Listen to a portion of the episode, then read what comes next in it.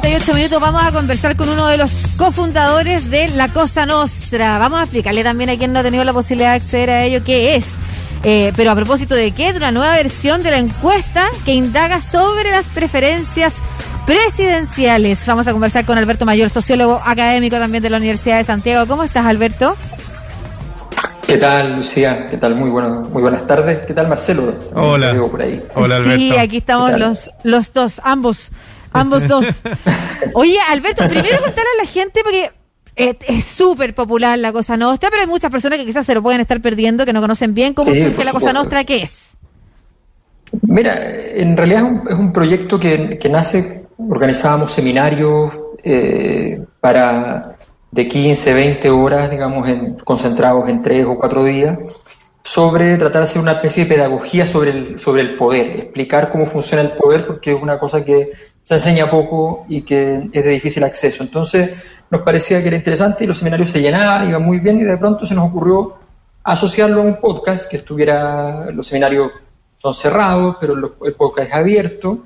Y bueno, de ahí entonces dijimos, el podcast le fue tan bien que empezamos a, a, tratar de complejizar el asunto. Armamos una aplicación, ustedes pueden entrar a la www.lacosanostrap, doble P final como aplicación, lacosanostrap.cl, donde efectivamente está la, en hay una página donde pueden ver todo lo que está en la aplicación o pueden descargar la aplicación en su celular, donde, donde ustedes quieran, y ahí tienen todos los contenidos de, de la Cosa Nostra. Y, y dijimos, bueno, tengamos, asociemos esto también, los seminarios son contenido, entonces asociémoslo a libros, tenemos una colección editorial con la editorial Catalonia, asociémoslo a, y hagamos encuestas, tratemos de tener la capacidad de financiar encuestas entre nosotros como proyecto y pidiendo donaciones a las personas, personas que van y depositan 10 mil pesos apoyando para hacer encuestas. Y la verdad es que ha sido una respuesta espectacular, nos han permitido ya hacer dos encuestas, vamos a hacer ya vamos a hacer pronto una otro, otra investigación más cualitativa y, y otra encuesta más, porque la verdad es que la gente está súper motivada en producir una información que sepan que es independiente, que, Sí. que- que es una cosa que con, la- con las encuestas en Chile es algo que no te da confianza, no te da tranquilidad y que sea una, algo independiente y que no dependa de los financistas, de ciertas Mm. empresas, en fin. Nosotros, entonces nosotros dependemos de la misma gente. Cuando hablas de nosotros, de nos, ¿quiénes más son? Sí. Nosotros, la, la cosa nuestra nace con, somos tres personas que partimos haciendo estos seminarios, que soy yo, Mirko Macari y Darío Quiroga. Eh, entonces tenemos una, eso nos permite además una- un análisis que tiene distintas perspectivas eh, y que dentro del proyecto además pretende eh, otorgar la posibilidad entonces de ir expandiendo fronteras hacia otro tipo de actividades. Nosotros hemos hecho de todo en, en- en la cosa nuestra y, y la idea es seguir, eh, seguir ampliando. Nos hacemos talleres, además, cosas más aplicadas. La verdad es que es un, es un, es un, es un mundo. Entonces hay mucha gente, hay gente que está súper metida en esto y que participa en todas las cosas. Eh, y hay otra gente que viene a algunas de las actividades, por supuesto. Y hay mucha gente, más de 100.000 personas semanales, que el podcast en estas plataformas. Oye, Alberto, bueno, entre el 10 y el 24 de mayo se aplicó esta nueva versión de la encuesta la Cosa Nostra a 250 mil personas y tiene, eh, es bien interesante cómo, cómo la armaron ustedes. Armaron cierto tipo de, mm, de podríamos decir, de, de agrupación de candidatas y candidatos, eh, de mm, escenarios, eh, escenarios distintos. Sí. ¿Por qué no nos explican cómo lo, cómo lo hicieron y cuáles fueron los resultados que, que, que, obtuvi- que obtuvieron ahí? Mira, nosotros eh, partimos de un marco muestral, o sea, de un conjunto de posibilidades de selección de personas de 250.000, de ahí se extrae una, una muestra y a esa muestra se le aplica este instrumento, un instrumento eh, que está diseñado así. Nosotros decimos, poner una bolsa de candidatos y que la gente simplemente dé un nombre es poco parecido a la realidad. Claro. ¿ah? La realidad suele funcionar de una manera distinta. Uno llega y hay como un, hay un conjunto de paquetes para la gente. En, en la cabeza de nosotros funciona un conjunto de paquetes, ¿no? Entonces están los de aquí, los de allá, los de acullá, los que son, los que son de izquierda pero no sé qué cosa, los que son de derecha pero no sé qué cosa, y así empezamos, empezamos a categorizar. Entonces, en medio de, esa, de, de esa- de esas categorías mentales, además de las categorías ya definidas políticamente, nos parecía interesante que la gente pudiera jugar el juego y pudiéramos ir experimentando qué pasaba si le poníamos nuevos candidatos o le sacábamos candidatos. ¿ya? Entonces, ¿por qué, ¿por qué es lo que pasa? Porque estamos en un escenario tan, tan, tan diferente a lo anterior que necesitamos saber cómo se comportan los, voy a decirlo así, es terrible, pero voy a decirlo así porque es lo metodológicamente correcto, los objetos a partir de distintas formas de friccionarlo. O sea, si yo, por, poner un ejemplo, pongo a chocar a Hadwe con Giles, es distinto que si yo pongo a chocar a Hadwe con Lavín. Con Lavín, claro. Por lo tanto, queríamos ver ese tipo de reacciones. Por ejemplo, Hadwe contra Giles, Hadwe le gana lejos a Giles, pero lejos. Entonces, eh, y es distinto a Hadwe con Julio César Rodríguez, que empatan. Claro. Mirko Macari haciendo esa pega por Julio César hace tanto rato que lo veo. Oye, oye, empezó, empezó adentro. El, manager hace como tres años ahí poniéndolo. ¿Y a quiénes incluyeron? Exacto. ¿Alcanzó, ¿Alcanza a estar Yasna Proboste, por ejemplo? Nosotros, como Yasna Proboste no estaba en los oficialmente estatuidos, la probamos, pero la probamos por fuera. O sea, después, al final, cuando llegó la segunda vuelta, entre comillas, la probamos compitiendo contra Lavín, por ejemplo. Ya. Y era la única que le ganaba con claridad a Lavín. Mira. ¿Ya? Pero, su problema es previo, es cómo le va primero, eh, o sea, cómo llega. Claro, cómo llega. Si es que se hace una primaria ciudadana, claro, en la ADC, Paula Narváez. Por ejemplo, eh, tengo acá los datos. ¿ah? Eh, la primaria más interesante de escenario de tres primarias que ustedes seleccionaron. Por ejemplo, la primaria 1 es Daniel Jadwe con Pamela Giles, Gabriel Boric y Marcelo Díaz. La primaria 2 es Joaquín Lavín, Sebastián Sichel, Evelyn Matei, Ignacio Briones, Mario Desbordes, José Antonio Cast. Y la 3, Jimena Rincón, Heraldo Muñoz, Paula Narváez, Carlos Maldonado y Pablo Vidal. Todos ellos competían entre ellos dentro de estos grupos, estas primarias. Y, ahí con esas primarias, los resultados tienen que ver con quienes se han subido, se han bajado de esta carrera. ¿Quedaron, quedaron en carrera los números que al menos la encuesta de ustedes arrojaba como los más adecuados? No, la, o sea, la verdad es que en la concertación el problema, en la ex concertación, es, el problema es tan complejo que en realidad los que cayeron estaban marcando muy mal, pero los que están también, están marcando muy mal. Entonces, los escenarios son complejos. De hecho, fíjate que en ese escenario de tres primarias que dice Marcelo, por ejemplo, la primaria de Jadwe, Giles, Boric y Díaz, digamos, eh, obtiene un 38% de las preferencias como la primaria en la cual la gente participaría en el fondo. Y la otra primaria sería la primaria de la derecha, que obtiene un 36%, que no es un mal resultado para una derecha que está básicamente devastada después de, la, anterior elección. ¿Y quiénes eh, salieron ahí triunfadores? Y, no, y la, nueva mayoría un 13% nomás. Un 13%, terrible, con, con que tienen cinco candidatos y, hacen 13% y ninguna 13% también.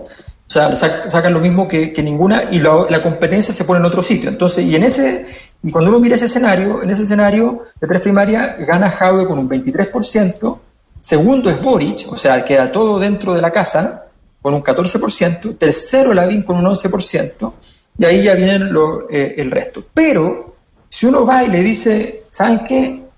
Hagamos cuatro primarias. Toda esta gente que está sonando por fuera, que la gente la menciona, qué sé yo, metámoslo adentro de, de, los ¿Quiénes? ¿Estamos hablando de Franco París y Gino Lorenzini o estamos Hablando de, estamos hablando de, de Isquia Siches, de Carlos Gajardo, Julio César Rodríguez, Patricia Muñoz, que son gente que vienen de afuera. Nos pusimos a París porque París nos, nos, parecía que la pregunta es si va a ir como por dentro del sistema político o por fuera del sistema político. Si hacíamos una primaria, poníamos a Parisi ahí, que, que viene de ser candidato presidencial y que se como que contaminaba esa primaria que no tenía nada que ver con nadie. Estamos hablando de personas que no se han manifestado como posibles candidatos presidenciales. Que no son candidatos presidenciales, que la gente los menciona, pero que, no sabemos nada de ellos. Resulta que esa primaria 4 eh, obtiene entonces una, cifra súper, súper interesante eh, en, ese, en, ese, en, ese, contexto, eh, donde obtiene un 18% de personas que insisto, son cuatro personas que no han dicho nunca, me interesa esto. y quienes se ven perjudicados, los que se ven perjudicados con esa primaria son fundamentalmente, los otros no pierden casi nada, los, fundamentalmente Jadwe y Boric. Bueno, Giles también, pero Giles marca, poco. Entonces, es interesante porque los que están muertos, entre comillas, están, o relativamente muertos, están relativamente muertos, pero están estables. Y los que están vivos se les ve fuerte, pero al mismo tiempo. Pero podrían ser muy frágiles. Claro. Claro. Claro. Mira qué interesante. Entonces uno les pone una competencia y se les enreda el naipe. Y no, y aparte que ese grupo muerto, como tú dices tú, ese grupo que está muerto, no tiene ni un problema en un escenario complejo ir a buscar a la compañera Isquia, a la compañera... Obvio. Claro. Obvio. Son más flexibles. Daniel Jaude, por ejemplo, cometió un pecado original que cuando, cuando Isquia Siches va y dice infeliz al gobierno, él sale y ataca a Isquia Claro, claro. Y, le cobra la cuenta respecto al remedio que él estaba promoviendo para Recoleta y, y, se confunde, se enreda. Entonces, ¿para qué? Es una tontería. Pero fíjate que Daniel Jadwe, del escenario de 3 primaria al escenario 4, baja de 23 a 14. Un montón. pierde, pierde, un 40% de sus votos. Pero Lavín, pero Lavín Gabriel Boric. Ah, Gabriel Boric, claro. Y Gabriel Boric baja de 14 a 10. O sea, ¿Y quiénes son esos personajes? Yo nombré a Isquia, pero ¿quiénes son los que, esos cuatro que, estando por fuera, son quienes mayor representan eh, la inclinación de, los votantes? Los que les va, los, los tres que marcan, que marcan bien en ese sentido son Isquia en primer lugar, Julio César Rodríguez en segundo lugar y en tercer eh, lugar eh, Carlos Gajardo, el ex fiscal. Y, y, finalmente en último lugar, quien menos conocida es Patricia Muñoz, la defensora de la niñez, y que marca un 1%. Un 1%. Eh, entonces, es es súper interesante el, eh, la, liquidez, la liquidez del escenario. Claro, y, perder, o sea, que, un candidato en una pasada que te muevan un poco el, tablero pierda el 40% de su votación, fíjate que acabo de perder el 40%, Lavín solo pierde el 10% con el nuevo escenario. Gabriel Boric pierde el 35%, muy parecido a Jadwe. Y los demás todos pierden alrededor del 10%, salvo Pamela Giles que pierde bastante, pierde el 50%, pero, pero ella ya venía marcando, ya marca poco. Y ahí es interesante porque en un escenario más complejo, entre comillas, con un diseño más político, eh, Pamela Giles marca mal. Mm. O sea, Pamela Giles, ese porcentaje que tuvo en la época de moda, es porque uno la ponía en una bolsa general donde la gente decía, en medio de una cosa, de un, número gigante de personas, marque. Y, y con una época caliente, marcaban el nombre Pamela Giles. Oye, ¿en algún escenario eh, gana Lavín? por ejemplo? Si se le pone a competir con alguno de estos nombres. de Lavín nunca, no, nunca marcan un triunfo de Lavín, eh, salvo en un, escenario con Pamela Giles. Ya. O sea, Joaquín Lavín en todos tiende a marcar una situación de empate, lo que significaría que se, definiría la elección de modo muy apretado en ese escenario. Ricardo Lago, eh, Joaquín Lavín, año 2000, se reproduce ese escenario. Claro, con la diferencia, que, hay dos factores importantes. Yo tengo la impresión de que Lavín no puede ganar. estas son impresiones como de investigador, o sea, no, no, es lo que dice el dato, que es la interpretación del dato. O sea, yo creo que Lavín no puede ganar porque, el, porque primero, él viene hace mucho rato y estar empatando, viniendo de ser el líder absoluto de todo este proceso, empatando en segunda vuelta, le resulta complejo. Mm. Porque además, en, en ese escenario, el que venga va a venir creciendo. Claro necesariamente. Va a ir rompiendo. Eh, mm. Claro, entonces va a, ser, va a ser complicado. Y en segundo lugar, hay una cosa que yo creo que es muy importante. Eh, Joaquín Lavín es un, una, eh, manifiesta una candidatura que viene un poco a defender los, valores del pasado. Claro. Y se hace difícil en el escenario actual porque, la voy a decirlo así, la presión del futuro está en la votación que se obtuvo en la Convención Constitucional. Claro que sí. Ese es el futuro de Chile.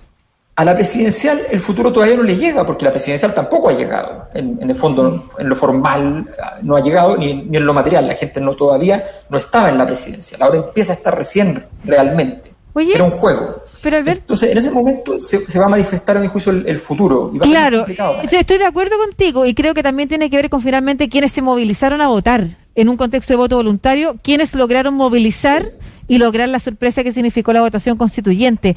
Pero eh, tu impresión también como investigador, en una presidencial, en la presidencial de este año, en este mismo contexto, ¿se configura el mismo grupo de votantes? No, porque lo, más probable es que la votación presidencial esté más cercana a la votación que se dio en el plebiscito, en cantidad, pero también sí el perfil de votante que ha, ido cambiando, eh, insertándose una población más joven también, ese perfil de votante sí debería mantenerse respecto a lo que fue la Convención Constituyente. O sea, debería ser como la Convención Constituyente, pero más.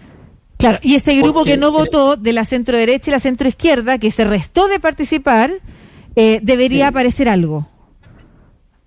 Pero no tanto, ¿eh? porque sabes que hay un dato que, que, que, que, está en un buen análisis que hizo Rodrigo Baño, que muestra cómo la votación de la derecha se cae fundamentalmente no en la zona más dura, no en las comunas ricas, sino que se cae en las comunas pobres.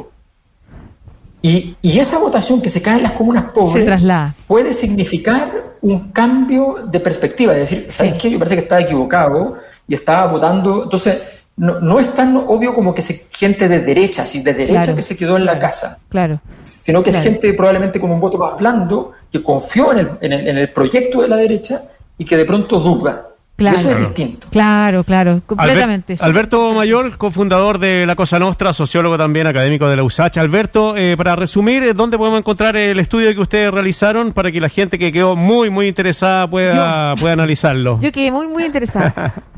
Entren a la página www.lacosanostrap con doble P final .cl y allí eh, van a la sección imperdibles y ahí está la encuesta, está esta encuesta y también pueden buscar la anterior que fue donde hicimos la predicción eh, con menos de un punto de error de cómo fue la, el plebiscito, porque logramos apuntarle al plebiscito también. Entonces, eh, ahí pueden encontrar ah, el informe del estudio y además pueden encontrar el video donde se explica en detalle cada uno de los puntos. Oye, me quedó una sola duda que como trailer dice sí o no nomás. Eh, a propósito de que Marcelo te preguntaba por Joaquín Lavín, del otro lado, en el Jado, que es la ficha más segura, ¿gana siempre, sí o no? Y la, y la respuesta en profundidad la buscan en la página. Uh, ya, mira, para decirlo en simple, Daniel Jaude tiene todas las variables perfectas y de pronto aparece una que le nubla el escenario de manera muy compleja. no, a tan poco tiempo de ese escenario, que, qué entretenido para ustedes y para sus seguidores y por supuesto la invitación a, entonces a entrar a la cosa Nostrap y bajar la aplicación y, participar de esta conversación tan entretenida que va a ser la política de esta mitad, segunda mitad de año. Muchas gracias Alberto, un abrazo. Gracias. Chao, Alberto.